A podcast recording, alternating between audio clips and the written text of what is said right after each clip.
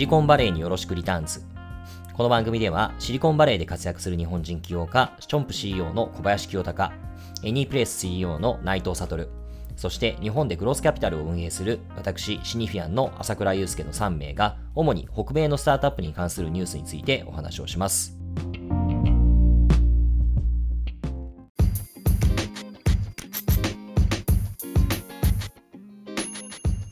はい、えー、こんにちは。シニフィアンの朝倉です。はい、こんにちは。チョンプの小林清隆です。こんにちは。エニープレイスの内藤悟です。はい、えー、ということで、また今回もですね、シリコンバレーで、えー、活躍する起業家お二人と、まあ、日本でグロースキャピタルを運営している私とで、えー、主にシリコンバレーの、まあ、話題みたいなことを話していきたいと思うんですけれども、えー、今日のお題は何でしょうか？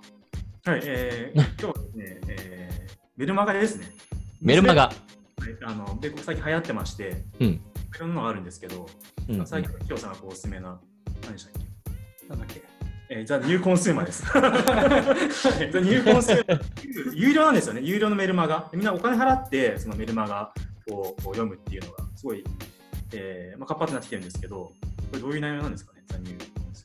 そうあのじゃあ、ニューコンスーマーは えとコンシューマー向けのプロダクトに関して取り扱っているメルマガ、ニュースレターなんだけども、まあえっと、結構やっぱ最近は、まあ、D2C 系のものが多くて、まあ、かなり考察が深いんだよね。だからまあちょっとまあ、えっと、概要はそこのページに行くと読めるので、で、も読んでみて、関心がある人は購読してみるといいのかもしれないです。まあ、最近はなんか、あのまあ、Chrome あとブラウザーの Chrome 使ってる人であれば、Google 翻訳使ってページ翻訳すれば内容理解できるし、あとはまあ、DeepL はもうちょっと難しいことでも結構綺麗に訳してくれるから、まあ、DeepL に内容を突っ込んで内容を見てみれば、うん、まあ、英語読めないとか英語苦手な人でも結構内容理解できるから、まあ、コンシューマー向けのプロダクトでざっと New Consumer 見て、関心がある人は New Consumer 見てみるといいんじゃないかなというふうに思います。これは 2C とかではなくて、あの普通にコンシューマー向けのウェブサービスとかも関連するような内容なのかな。結構やっぱアイテムとか、なんか物系が多いからね、なんかブランディングとか。なるほどね。うんまあ、あと最近はやっぱコロナの内容多かったけど、うんうんうん、あとは最近見つけたメルマガで面白かったのは、ハートコアコンシューマーインサイツっていうメルマガで。なんだそれ、うん、今38回ぐらい出てるのかな。で、結構、まあ、この、えっと、多分、ね、ヨーロッパかなんかの VC が、えっと、コンシューマーにテックに特化してる VC が書いているメルマガなんだけども、まあ、このハートコアコンシューマーインサイツは結構面白くて、内容は、えっと、最近とか話題になっている、えっと、ブログとか、えー、そういう内容の要約が書いてあるんでね。ブログ全部読まなくてもいいっていうのがまあすごい便利。で、1、2、3、4、5、大事なことはこれみたいなことをまとめてくれてて、まあ、すごいいいなと思ったのと、あとは、まあ、ハートコア？ハートコア。ハートコア。なるほど。うん、ハートコアコンシューマーインサイツ。あとはまあ最近のヨーロッパとかアメリカの、まあ、主要なコンシューマー系の資金調達がまとまってるっていうので、まあ、これは最近見て、あ、面白いなと思って、今38回出てるから、38回目から1回目まで全部見ました。えー、はい、まあ、内容全部見たけど、まあ、あの、なんだろう、まあ、大体 D2C 系か、マーケットプレイス系か、あと pure consumer なプロダクト、まあ、 pure consumer consumer なんか、なんだろう、そのソーシャルプロダクトとか、うん、そういうものの大体3つぐらいに分かれるんだけども、あのまあ、どれもすごい参考になるから、あのそれに関わる人は読んでみるといいんじゃないかなと思ってます。まあ、一番直近のやつだと、えーとまあ、DAU と MAU のあのっていうのが、まあまあえーと、MAU 分の DAU かっていうのは結構あの Facebook で使われたメトリックスですごいポピュラーなものなんだけども、まあ、それってやっぱちょっと限界あるよねみたいなところの、まあ、アンドリー・チェンが書いた内容がうまく要約されてて、まあ、長いブログ読まなくてもいいと。っていうのがブログの要約だからね。そう、まあ、すごい便利。あとはね、ねメルマガで、まあえっと、結構好きなのは、アクセレレイテッドニュースレターっていうメルマガがあって、これもどっかの VC がまとめてるんじゃないかな。はい。CR これ。CRB っていう。音声で配信してて、後でこれ、あれだろうな、なんかリンクを共有する方法があるんだろうかと思ったけど、まあ、はい、これ言います。アクセレレイテッドニュースレターっていうのが、はい、すごくて、これは、えっと、まあ、最近、大体毎週なのかな、えっと、このなんだろう、米国でとか、まあ、テック界隈で話題になっている内容、ニュースがすごい綺麗にまとまっていて、あとまあ特に注目のニュースがいくつかまとまっているので、これはすごく面白いです。あの主要なブログとかもまとまっているし、あとは、えー、やっぱツイッター系を追うのであれば、TechTLDR、TechTLDR っていうニュースレターもあって、あのこれも、えーと、アメリカ、まあ、これは、えーと、テック界隈で、えーと、話題になっているツイッターの内容がよくまとまってて、まあ、ツイッターの内容全部フォローするの大変なんだけども、まあ、これを見ると、大体テック界隈で最近ツイッター上で話題になっているものがわかると。あとはまあ、ま、真面目版トゥギャッターみたいな感じがね。あ、そうそうそう。これね、ツイッターの内容の結構大変なんだよね。わかるわかる。追えないよね。そう。あとはまあ、ザ・インフォメーションっていう、まあ、有料のメルマガだけど、その内容は、まあ、すごい参考になるのと、あとは、えっ、ー、と、ローンチあります。 LAUNCH Ticker。LAUNCH Ticker っていう内容も参考になります。あとは昔、 Andreessen Horowitz にいたあの Benedict Evans っていう、えーとはいはい、 Benedict Evans の、まあ、彼は結構考察系の内容が多いんだけども、まあ、それもすごく参考になるメルマガで、読者も確かすごく多かった気がします。とは、はいえっと、私は結構あのマーケットプレイスのビジネスやってるんで、あのレニーさんって人が書いてるレニーズニュースレターが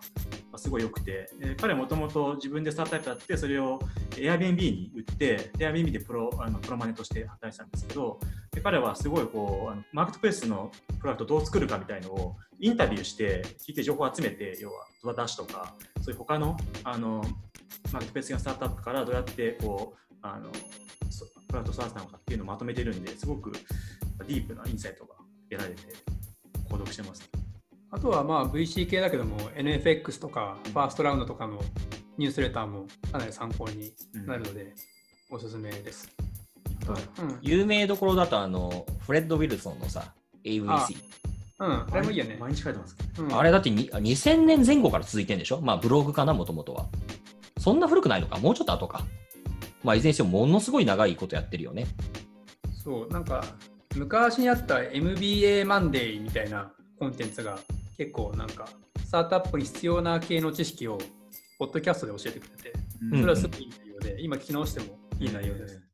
でもなんか半分ぐらい世間話があるから。そうなんだよね。なんか、この間なんかニュージャージーに行ってきてるか知らねえよみたいな話は結構あるよね。まあけど、あの、毎日さ、割と短文のメール届くから、まあちょっと、あの、英語学習がてらでも、そんなにしんどくなっていいかもしれないなあと最近あの見かけたのは、ニュースレタースタックっていうサイトがあって、これすごいプロダクトファンドであのフィーチャーされてたみたいなんだけども、これはなんか、あの、いろんなメルマガでおすすめのものが、あの、カテゴリーごとにまとまってるっていうのがあります。えっ、ー、と、ニュースレタースタック。スタックは STACK ですね。で、これを見ると、なんかおすすめのメルマガ、自分が関心のあるところのおすすめメルマガが一覧化されているので、すごくあのいいんじゃないかなと思います。いいね。これもまたお役立ち情報だ。はい、お役立ち情報ですね。うん。あの、ご存知かもしれませんが、日本だとさ、今、そういう、なんだろう、その、情報シェア系というか、知見を共有する系だと、やっぱりノートがめっちゃ盛り上がってるんだよね。ノートが。うん、まあ、で、ノートはまあ完全にミディアムのクローンというか、クローンって言ったら失礼かもしれないけど、まあ、ミディアムにあのインスパイアされてるサービスじゃないですか。うん、で、一方で、今、2人が話してるみたいに、メルマガっていう文脈で言うと、もう日本ってほとんどないわけですよ。で、これ結構、あの、びっくりされたりとかして、例えば僕らシニフィアンでもそのメルマガ配信ってやってるんですけれども、自社の、まあ、オンドメディアに載っけてるコンテンツを流したりとかすることあるんだけども、メルマガみたいなリアクションってされるんだよね。なんでみたいな。もうそれってもう十数年以上前の産物でしょうみたいな。まあ、なんかまぐまぐとかのイメージなんだよね。だから、なんかその、ネット上の情報にお金を払うっていう文脈だと、一昔前のあの情報商材みたいな、そんな怪しいものじゃなくて、普通のものにもノートで気軽に課金するっていうのは、みんな慣れてきたんだけど、メルマガっていうと、やっぱり結構びっくりされる。確かに。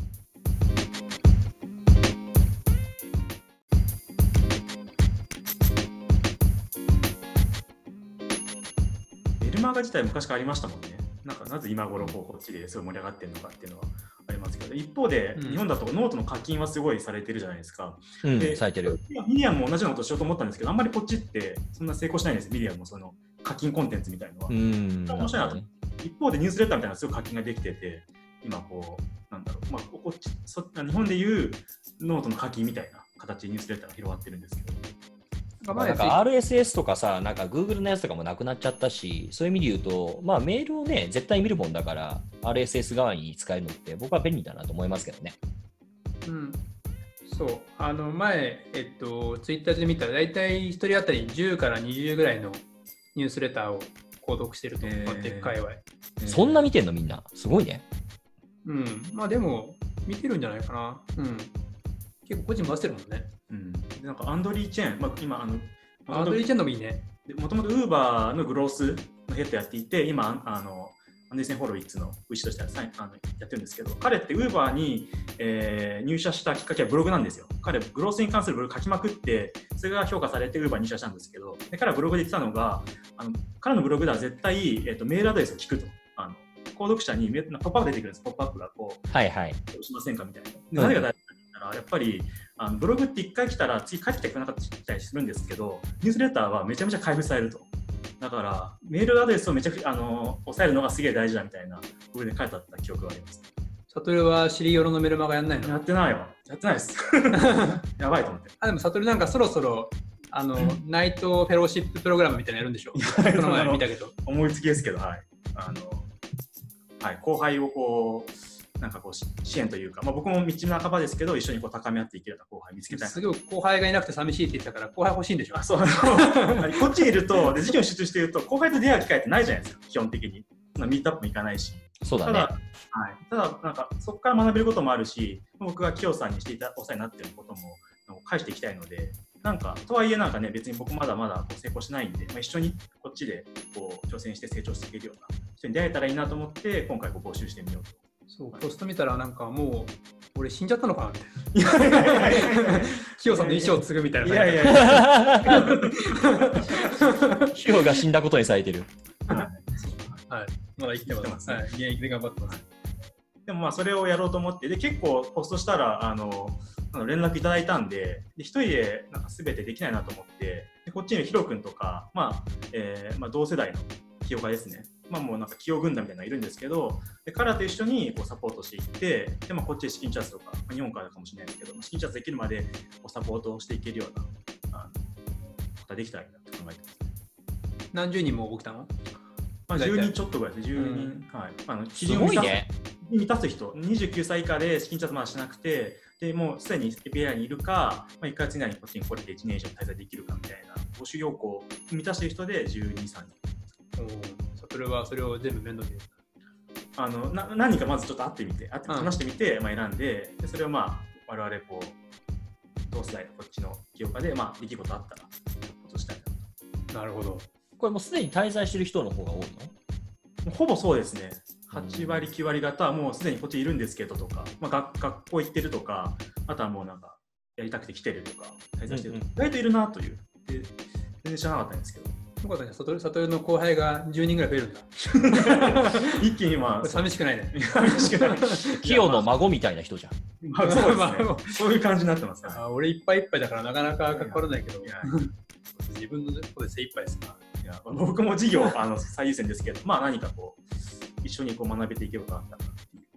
まあ、前回話したね、なんていうか、ピアプレッシャーというか、ある種、まあ、フィードバック受ける相手としても、そういった人たちが出てくるといいっすよね。突っ込んでくれる人が。はい、なるほどいつから返すの？あのー、もう、えー、募集は締め切ったというか、まあ、今日いっぱい締め切って、で、まあ、人選まあ、来週とか選んでって、まあ、もうすぐ。なるほど。はい、ユースケはそういうのやんないの？ん？いや、だってうちやってファンドやってるじゃないですか。えでもなんかもっとその早い早いステージのスタートアップとか。ああ、別にそれは、あの、ご相談ベースであればいつでもっていうのはありますけれどもね。ただなんか大々的にプログラムとしてやったりは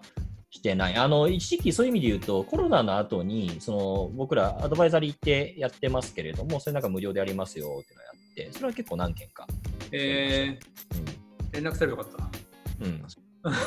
いやいやいや、いつでもありえないかい。ザワ的な、うん、あの、なんかややられてましたね。それですね。うんうんうん。なるほどね。そうそう。えー、まあ、オフィスアワーだ。そうだね。オフィスアワーだね。うん、うん。なんかさ、ニュースレターの話戻るけどさ、メルマガの話戻るけど、二、人ともなんかすごい大量のメルマガを読んでるじゃないですか。はい、大量というふうに聞こえるんだけれども、で、その事業ものすごい忙しくて、まあ、アウトプットする方が中心だと思うんだけれども、そんな中でインプットする時間どれぐらい当てるかとかってなんか意識してることある？えっと、あんま良くないけど、まあ、あの、子供の面倒を見てるときにメルマガを見ることが多い。なるほどね。あとは、まあ、えっと、ポッドキャストは、まあ、家事してるときとか、歩いてる時とか、うん、運転してる時とか。ながら、うん。あと相談、まあ、事業の相談とか乗るとしても、洗い物してる時が多いから。洗い物しながら相談乗るんだ、いいね、それ。なんかまあ、その、パソコン、まあ、ラップトップに向き合える時は自分の仕事したいから、うん。なんかね、うん、だから結構そういう時間になっちゃうけど、でもまあ、それでも毎回15分とか30分とかあるから、そこでキャッチアップしたりとか。なるほどね。いや、例えばさ、あの、ウォレン・バフェットなんかさ、あの人もなんか仕事って一日結構ほとんどの時間ものを読んでるみたいなことを言ってて、うん、で、どっちかっていうと、まあ話すのもあるんだろうけど、やっぱりなんか普通になんか新聞とか、まああの世代の人だと、ああいう、まあ彼らが付する、まあ別に誰でもアクセスできるものっていうのが、まあ基本で、そういったものをめちゃめちゃ読み込んでるみたいなことを言ってるのね。もう今更そんな学ぶことあんのかな、あのおじいさんにって思うんだけど、だからまあそういった意味で言うとさ、まあもちろんみんな何か作ったりとかアウトプットしてる方が中心の生活だとは思うんだけども、どれぐらいインプットするもんなのかなと。で、それもなんか時事的なさ、話まあ僕たちが今話してることも時事的な話だけど、そういった時事的な話と、なんかもうちょっと普遍的な話というか、時代を超えたものってあるじゃないですか。まあなんかドラッカー的な古典的なものも踏まえて、まあそういったものの配分とかなんかね、どういうふうに考えてるのかなうん、まあそういうのも含めると1日30分から1時間ぐらいかな。なるほどね。まあ、週末とかはもっと多くて、まあ、時には3時間、4時間とか、うんうん、週末で1冊ぐらい本読んだりもするから、うんうん、あとブログも週末、どれぐらいだろう、たまったのが、まあ、10件とか20件読んだりするから、まあ、週どれぐらいだろうな、週10時間から20時間ぐらい。週10時間ぐらい読むかな。うん。サドルは？僕もそうですね、なんかそのメルマガとかポッドキャストとかサブスクライブしてるやつは、多分1日30分とか、もちろん全部見るわけじゃなくて、こうさーっと目通して、うん、あの興味あるものだけっていうのがあって、あとはもうちょっとこう、さっき言った普遍的な部分とか、学びみたいな部分のインプットは、あのさっききよさんが言ったこう壁打ち会とかで、やっぱり課題ってそのことごと変わってくると思うんですよね。採用なのか、マーケティングなのか、プロダクトなのかとか。それに対して、その分野の、まあ、こうトップの本を読んだりとか、ブログであの検索して、いいものを読むみたいな。多分それが多分、まあ、テーマによるんですけど、多分それも2、3時間とか、それで決めてやるんで、ういう形ですか、ね。まあ、週10時間ぐらいだね、きっとね。